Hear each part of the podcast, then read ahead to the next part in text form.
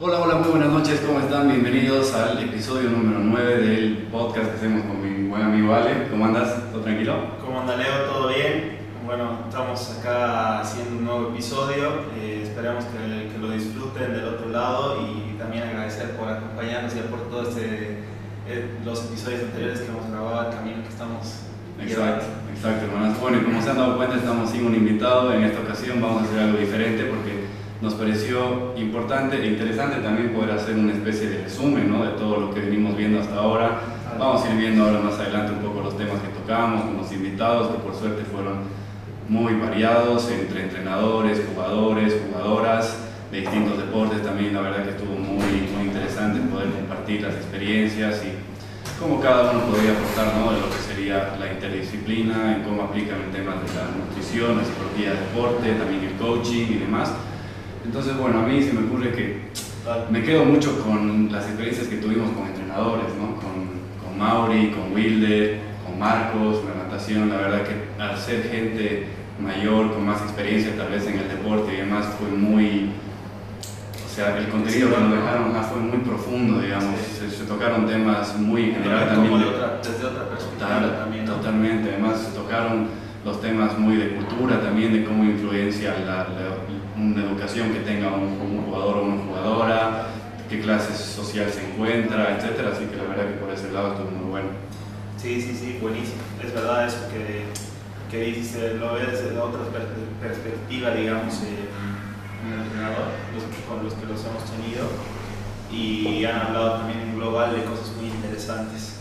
Aparte también a mí eh, me gusta mucho que las personas que han venido acá han, han hablado mucho también de lo que es eh, en, sí, en, sí, el esfuerzo ¿no? que hace el deportista, Exacto. que muchas veces, digamos, tal vez eh, vemos los resultados que, que, que, pueden tener un trofeo, una medalla o tal vez una, una, una, foto o lo que sea en un periódico, lo que sea, Totalmente. y no te das cuenta, digamos, todo el esfuerzo que se hace eh, y, y, muchas veces desde muy chicos, ¿no? Desde muy chicos, porque, por ejemplo, se me, se me ocurre ahorita que nos contaba Wilder, por ejemplo, ¿no? Que desde muy chico también iba, iba a entrenar, tal vez con algunas complicaciones también. Por Ramiro también Ramiro nos contaba también, que empezó desde joven, que nadie le daba un peso por su cuerpo, por la constitución y Exacto. demás, y la pura entrega el y esfuerzo. se ganó su lugar. Sí, sí, sí. Entonces, esas cosas, haber compartido la, las historias, además de haber hablado de lo que es la interdisciplina, que obviamente es súper importante, la historia de cada uno, yo creo que ha sido muy enriquecedor, ¿no? Tanto para, para nosotros, para poder eh, aprender un poco más, como para las personas que, que, que ven el podcast. Exacto. Además, me, me, gustó mucho todo el hincapié que hicimos, ¿no? Como siempre, aparte que el, el, nombre del podcast es para inspirar a toda la gente que se dedica al deporte, que tiene una actividad física, justamente de invitar un poco a que conozcan más al, al respecto de la psicología del deporte, de la nutrición, del coaching, para ver cómo se puede llegar a beneficiar y en qué aspectos pueden llegar a sumar en su deporte, ¿no? Porque obviamente todo va a depender de en qué manera lo practican el deporte, ¿no? Porque si lo hacen más como, como diversión y más, más amateur, tampoco es tan necesario que tengas un equipo interdisciplinario ahí, ahí detrás tuyo. Claro. Pero si lo haces de una manera más competitiva es fundamental porque es que cada uno está encargado y está especializado en ser un respaldo y ser un apoyo en un aspecto muy específico, cómo alimentarte, cómo pensar, cómo estructurar, cómo plantear la, las estrategias para el entrenamiento, para la competencia, cómo te cuidas de lo físico, la cantidad de ejercicio que tienes que hacer, todos los horarios que mantienes, etc. Entonces, eso también es un poco como para influir y, que, se entienda de que si lo vas a hacer en alto rendimiento o más competitivo, es, es algo que se necesita. Obviamente, obviamente, sí, tal cual es súper importante. Es súper importante. Creo que está hasta de más decirlo, tal vez que tenemos, digamos, muchas, muchos casos, si quieres, de, de deportistas que, famosos de cualquier deporte que te dicen que la diferencia justamente ha hecho que, que pueden llegar a resultados grandes es, eh, bueno, obviamente el esfuerzo, disciplina, pero el pensar de una manera, el haber trabajado eh, la mente, el haber fracasado muchísimas veces, el haber eh, sobrepuesto a todas esas, esas adversidades, haber trabajado obviamente con un, un, psicólogo deportivo o con el mismo entrenador, que a veces tal vez igual puede ser puede cumplir ese papel, claro. ese papel el cambio que han tenido en su nutrición, se me ocurre, digamos, obviamente te estoy hablando de deportistas internacionales, ¿no? De Novak Djokovic, que cambió su alimentación, dejó todo lo que era, digamos, eh, las harinas y Mm. todo eso, ¿no? Por una condición que él tenía. Claro, Y- no era intolerancia al gluten, era Intolerancia decisión al gluten, propia. Totalmente, totalmente. Entonces, que le cambió muchísimo. Entonces, hay varios casos que son así y ahí se resalta muchísimo lo que, lo que estamos compartiendo, la importancia que tiene todo esto, ¿no? Exactamente. Y bueno, entonces la intención del episodio de hoy era un poco hacer ese resumen, ¿no? ver un poco todo lo que se fue viendo con los invitados. No vamos a entrar muy en detalle porque fueron ocho de distintos deportes, entre- entrenadores, hombres, mujeres, etc. Entonces, ahora pasando a la segunda parte de lo que sería este noveno episodio, vamos a responder un par de preguntas que llegaron, que dejamos en un box ahí con Ale para cualquier incertidumbre que tenían o alguna duda sobre el podcast en general o sobre la nutrición, la psicología del deporte. Así es, está compartido en nuestras redes sociales, que además aprovechamos para decirles que estamos en, en Insta, estamos en Facebook, en YouTube y por fin en Spotify también. así que pueden- Todos los episodios listos para seguir- escucharlos cuando gusten. ahí. Vamos a arrancar con la primera pregunta que decía, mm, eh, ¿cómo puedo hacer para motivar a mi hijo de 13 años que juega racket? Bien, la motivación, bueno, en algún episodio seguramente lo abarcamos, digamos, ¿no? Hay varios tipos de motivación, está la interna, está la externa, pero yo creo que el punto base para una motivación que en sí implica lo que es el movimiento, un impulso hacia una dirección, es la toma de decisión, digamos, ¿no? o sea, con qué fin se practica el deporte, dónde, en qué aspecto de, de ese deporte encuentra su pasión, encuentra el gusto, encuentra la, la dicha en practicar, en competir, etc. Una vez que tenga eso claro, debería ser muy fácil de estructurar, una estru- o sea, de consolidar, digo, algo alrededor de lo que sería un impulso que lo motive día a día para continuar en ese deporte.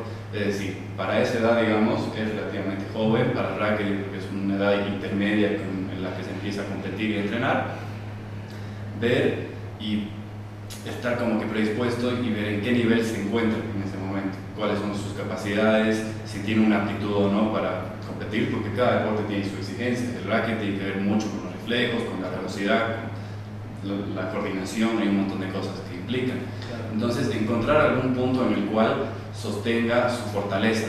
Entonces, si bueno, soy rápido, mi coordinación está, y de acá a fines de, qué sé yo, cuando tenga los 18 años, cuando acabe el cole, tengo el sueño de conseguir una beca, por ejemplo, con lo deportivo por medio del racket. Entonces, ese puede ser un buen impulso para decir, bueno, tengo que esforzar, tengo que dejar de lado tal vez el tema de los amigos, de salidas, y hacer una, una entrega más seria con lo que sería su, su deporte, digamos.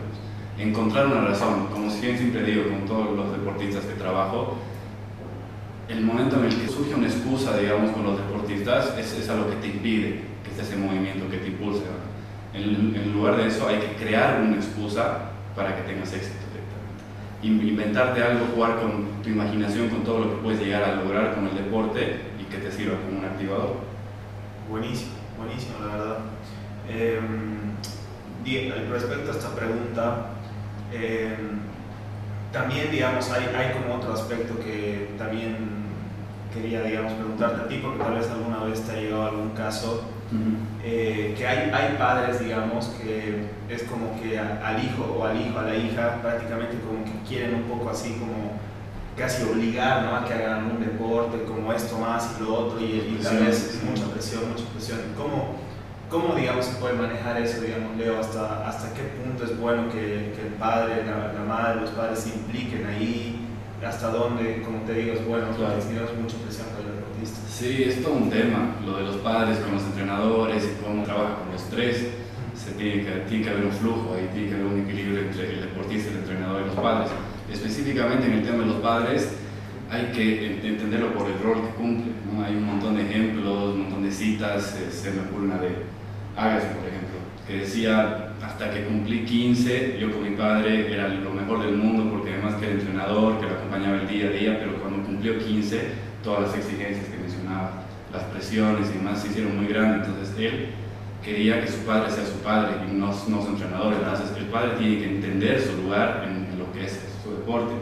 Siempre puede haber un pequeño conflicto, tal vez si se quiere, de que el padre fracasó en ese deporte y por eso lo mete al hijo para ver cómo se refleja en él sus fracasos y que él tenga éxito, digamos. Entonces hay una identificación muy fuerte.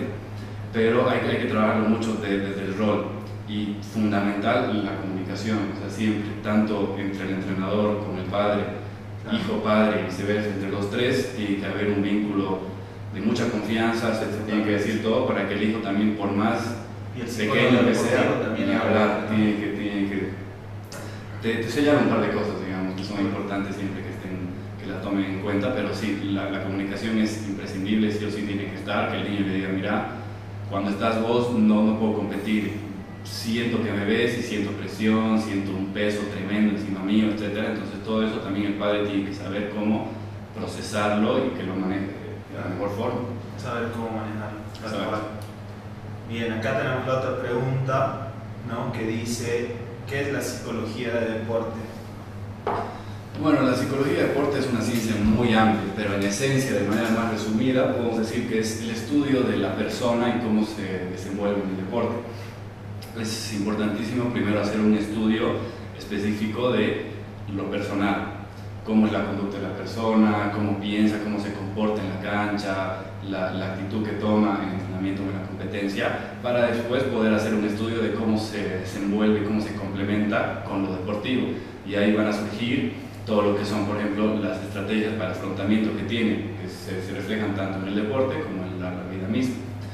Se va a ver también mucho lo que es el la génesis de su compromiso, digamos, cómo empieza, cuán sólido es su compromiso con el deporte, si existe goce, el mismo, digamos, que es una de las bases del compromiso, y después hace un análisis y un estudio de todo lo que gira alrededor de, tu deporte y de la persona, el control de la ansiedad, del estrés, cómo respirar, cómo relajarse, cómo pensar de una forma más, más eficaz para poder controlar, plantearte las metas, los digamos, que pueden ser a corto plazo, mediano plazo, a largo plazo. Y después hay un, montón de cosas, el tema de la concentración, de la atención, cómo plantear una rutina, cómo crear hábitos que te favorezcan, digamos, en el día a día, que te inciten a mantenerte en ese trance de entrenamiento, en las competencias igual. Es, es muy amplia la, psicología de deporte. Sí, sí, sí, obvio, es, es, un montón, abarca muchísimas cosas, abarca muchísimas cosas justamente de eso que decías es la siguiente pregunta, que es cómo eh, nos preguntaban, ¿cómo puedo plantear mis metas y mis objetivos? Bueno, el tema de las metas y de, los objetivos, como decía, tiene que ser por plazos. Y en el, momento que nos encontramos por el tema de la pandemia y demás, hay mucha incertidumbre en una serie de, de deportes. Nada está claro sobre cuándo vuelven las competencias, cuánto tiempo uno tiene para entrenar y para que se ponga a punto y que se sienta bien con sus destrezas, con su, con su desempeño. Entonces, lo que yo aconsejo con todos los que estoy haciendo ahora, todos los, los deportistas con los que trabajo ahora, es plantearse metas a corto plazo, pero ojo que eso se tiene que dividir en dos, las metas de resultado, por un lado, que sería la meta final, y las metas de desempeño, es decir, todo lo que tienen que hacer para llegar a la meta de resultado.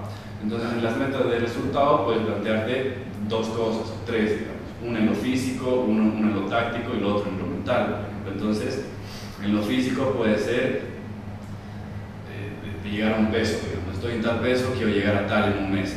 A conciencia, con la cantidad de entrenamientos, de horas que tengo en un mes, decir, a ver, creo que puedo llegar a tal peso, barro. Esa sería tu meta de resultado. En la meta de desempeño tienes que decir específicamente todo lo que tienes que hacer y no nada más hacer ejercicio y comer bien. Hacer series de repeticiones para todos los músculos, pecho, tríceps, pierna, abdominal, etc comer una dieta balanceada, en la mañana, en el almuerzo, en la cena, etcétera, etcétera, tiene que ser algo muy estructurado, porque si no se vuelve algo improvisado, algo como que muy sin intención, sin propósito. Entonces el tema de las metas, mientras más estructurado y tengas un estímulo así visual que esté anotado, es más fácil que también hagas tu seguimiento, que veas tu progreso a lo largo de 10 días, 20 días, y después estoy bien caminado, voy a llegar al peso, o lo voy a hacer antes vez. Si lo estás haciendo muy, muy enfocado y muy disciplinado, lo puedes hacer antes. Sí, obviamente. Y estas, digamos, eh, ¿cómo, ¿Cómo la recomiendas hacer? Obviamente escritas, que la persona escrita lo trabaja contigo como en una planilla. Claro, hay, hay un cuadro ¿no? que, como te decía, son las metas de resultado, desempeño por números. Cada uno puede elegir con cuál quiere empezar, si quiere empezar con la táctica, con la física, con la mental. Y en base a eso se, se estructuran las metas y el seguimiento que tiene que hacer también. Hay un cuadro de autorregistro, digamos, para que pueda hacer una evaluación de cómo fue cada día el entrenamiento. Una, una, descripción de, lo que está, de, lo que está, haciendo. Exacto, de los ejercicios, de qué, qué dificultades tuvo otra vez en el entrenamiento, qué, qué, pensó, exacto.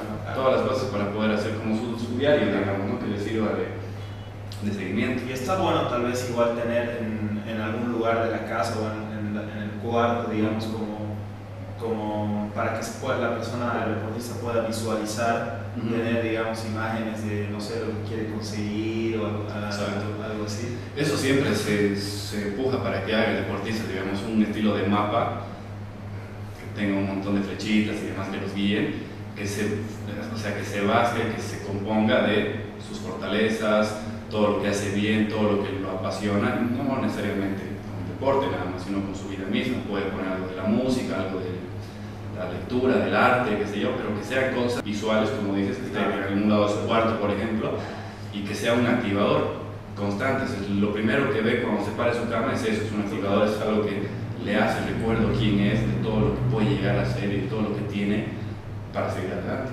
Activador, buenísimo. un activador visual y directo. Súper completo, la verdad. Bueno, desde el coaching también hay algunas cosas que se puede decir ¿no? respecto a, a objetivos y es digamos bajo la estructura Grow, ¿no? que pues donde defines un objetivo, ¿no? Donde defines también según algunas cosas para saber obviamente si lo vas a poder cumplir, si es algo alcanzable, tal. Eh, y después, obviamente, como digo, como es bajo un método, de método digamos, que se llama Grow, lo haces desde, mm, después vas como una realidad, ¿no? En, en, el coaching es así, eh, donde la persona, digamos, te, te, cuenta o puedes, puedes empezar a ver eh, en qué situación actual se encuentra, ¿no? Respecto a su objetivo, digamos, qué es lo que le está impidiendo cómo llegar ahí o qué cosas tiene que hacer también para llegar ahí. Proyecto, lo que muy bueno. parecido a lo, que es con la psicología y después plantear igual, ¿no? Eh, a través de preguntas, a través de cosas, plantear opciones ¿no? que se podrían hacer, tener las distintas opciones para poder llegar a ese objetivo. Y eh, obviamente lo estoy resumiendo un montón, ¿no? Pero después ya eh, al final eh, también plantear un plan de acción donde la persona, el deportista se compromete a hacer también una serie de, de cosas, de, de, acciones justamente para poder llegar a ese objetivo, ¿no? De manera súper detallada. Entonces tal vez es igual otro tip, digamos, para que puedas llegar a, a tus objetivos. Ahora de preguntas creo que nos quedó una más, ¿no? Tenemos una más, tenemos una más, que es, eh, que pregunta, ¿influye comer muy tarde en la noche? Eh, este, este, es un mito que es, es bastante grande, la verdad, mm. porque lo preguntan mucho si hay una hora como límite para comer o si se puede comer, por ejemplo, fruta en la noche o no, si está bien o no. y, eh, y, lo, y lo, lo, dije, ¿no? O sea, eso es un mito, porque al final lo que importa son las calorías totales del día. ¿sí? Las, calorías, las calorías totales del día, porque puede ser, por ejemplo, que solamente hayas hecho una comida a mediodía y en la noche, a 8 o 9 de la noche, obviamente tengas hambre y quieras comer, entonces no, no, está mal el horario. E incluso por encima de las calorías, lo que más importa son la calidad de estas. O sea, cómo, cómo estás alimentando. Ya sea que hagas vos 3, 4 o 5 comidas, cuál es la calidad de esos macronutrientes, de esos nutrientes, alimentos con los que te estás alimentando. Eso es lo más importante, ¿no? O sea, no está mal eh, eh, comer una fruta de noche si obviamente eh, la necesitas dentro de tus calorías ¿no? para completar tu día, para completar tu día justamente. Ahora, obviamente, sí te puedo decir, sí, sí les puedo decir que hay algunos alimentos que tal vez no está muy bueno comer de noche, o comer o tomar, obviamente, ¿no? un café, todo lo que tenga que ver con infusiones.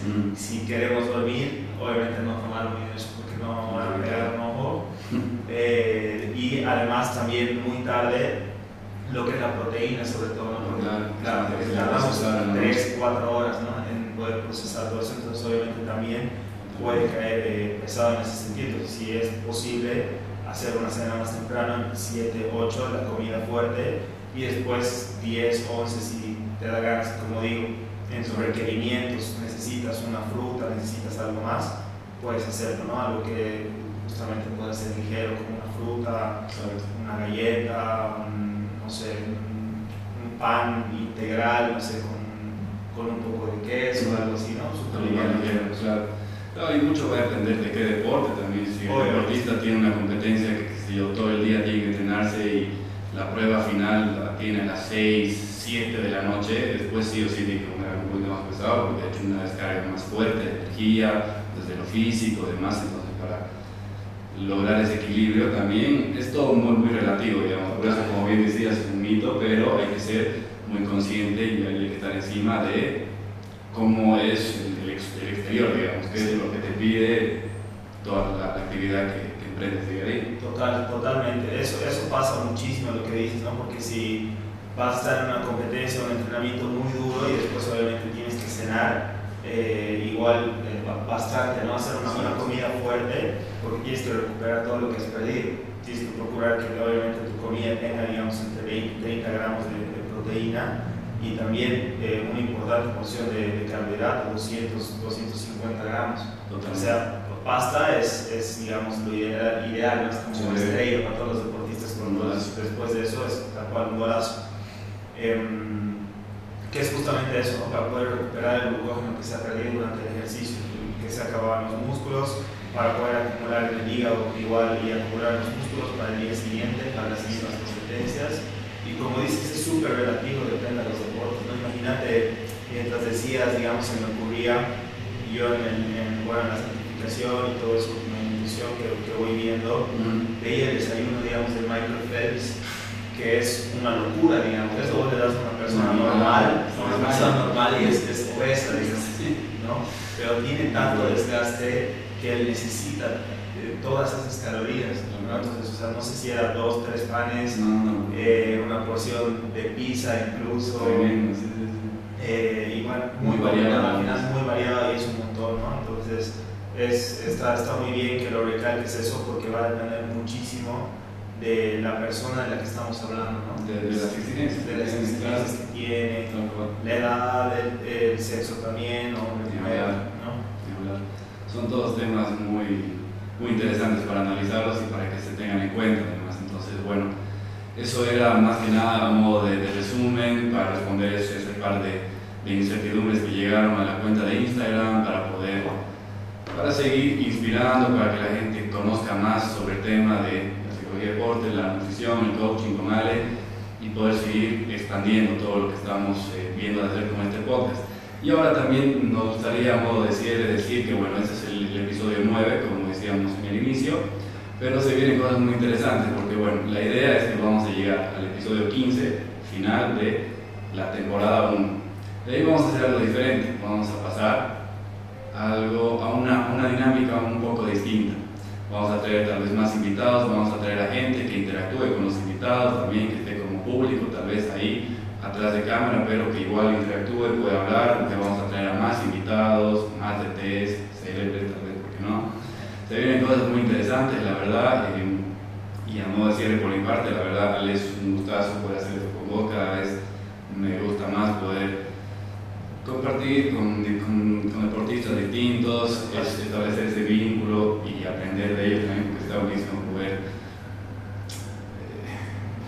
adentrarse en esos deportes que tal vez no, no conocíamos tanto, como, como el ciclismo, como yoga, como claro, y en anteriores como bárbaro, o sea, un montón de cosas que se aprenden y con las que te quedas, que te suman en general. Total, total, la verdad es, es buenísimo poder escuchar además todas las historias, Eso. historias, anécdotas, conocer a la persona eh, nada, lo estamos, estamos disfrutando muchísimo, esperamos obviamente que igual del otro lado les pueda servir, que es lo más importante también por, por, lo que hemos arrancado este podcast. Y bueno, y estaría buenísimo poder hacer eh, lo, que, lo que mencionaba Leo, que es poder contar con, con invitados acá, con, con, una audiencia, porque obviamente digamos que tres, cuatro personas más pregunten, va a tener mejor, mejores ideas, tal vez igual que solamente nosotros dos. Se van, a abrir más espacios, más ámbitos, sí, sí, sí. Así que, nada, muchísimas gracias igual. De mi parte, eh, muchas gracias igual a vos, Leo, por, por compartir este espacio y a todas las personas que, que nos ven, nos siguen, nos acompañan. Y bueno, lo último antes de irnos es para invitarlos, ¿no? Como decía Ale, estamos en todo lado, estamos en Instagram, en Facebook, en YouTube, en Spotify, para la gente que tal vez no, no le gusta ver mucho tu video, puede escucharlo cuando están haciendo ejercicio, cuando están dando en el auto, como ya les guste. Vamos a actualizar todos los episodios como siempre hacemos y también para invitarlos que comenten, que den sus impresiones y todo, porque lo, lo mejor de todo esto es poder compartir con ustedes, que son todos los que nos siguen, y ver cómo podemos hacer algo distinto, algo innovador, etcétera, que, que, les, que les gustaría ver, algún deporte, algún entrenador, un invitado que nos digan por qué no traen a tal, con todo gusto, vamos a hacer todo lo posible para traer o traerla. Esa, esa como idea es que, que, la cosa crezca, que sea una comunidad de deportistas que inspiren desde lo que cada uno hace y, y que se disfrute en general. Totalmente, totalmente. Así que con esto, bueno, ya concluimos eh, este episodio. Muchísimas gracias. Ya nos vemos dentro de muy pocos días con el siguiente episodio. Nos vemos a todos. Gracias. Que sigan bien. Chao. chao.